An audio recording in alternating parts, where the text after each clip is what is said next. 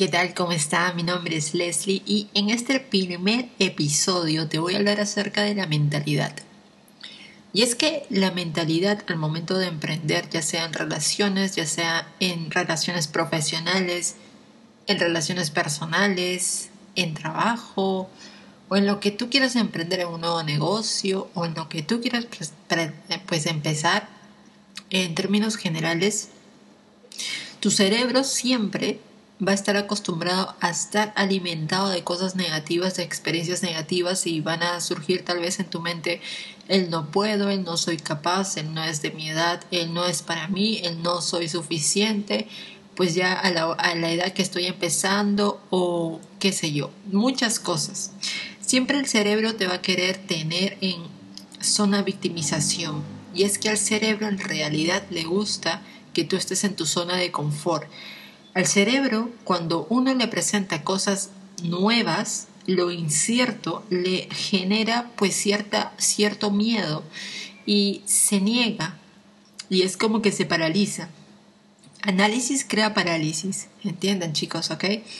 Entonces, la acción siempre va a ser el puente entre tus pensamientos y tus resultados.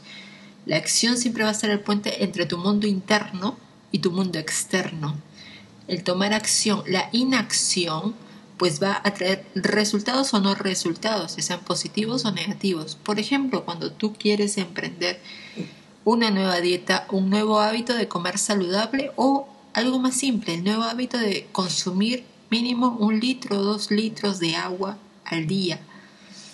Pues al principio vas a decir, a mí no me gusta el agua, que para qué tanta agua, no necesito porque voy a estar tal vez en un lugar donde no quisiera ir pues yo a cada rato los servicios o a una reunión o qué sé yo.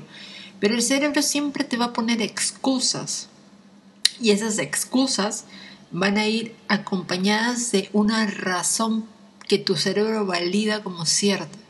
Entonces vas a seguir haciendo lo mismo y no vas a, vas a crear una inacción ¿Ok? Entonces, tu mundo interno y tu mundo externo van a estar pues ahí en una discrepancia, ¿ok?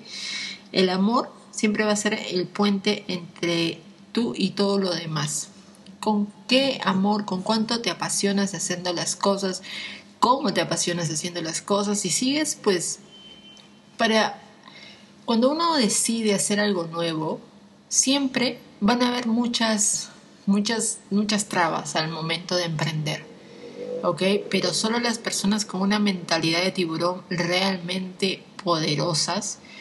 ¿Y qué quiero decir con poderosas? Pues es una mentalidad que las personas ya están, están resilientes, es como ya tienen una coraza y se vuelven como que hasta más valientes. A veces las personas, o la mayor parte del tiempo las personas no suelen arriesgarse o tomar riesgos porque dice pues ¿qué va a pasar? ¿Qué va a decir la gente de mí? ¿Cómo me van a mirar? No, qué vergüenza. Me da vergüenza o cosas así. Pero lo único que te puedo decir es que no dejes que el miedo sea más grande que tus sueños.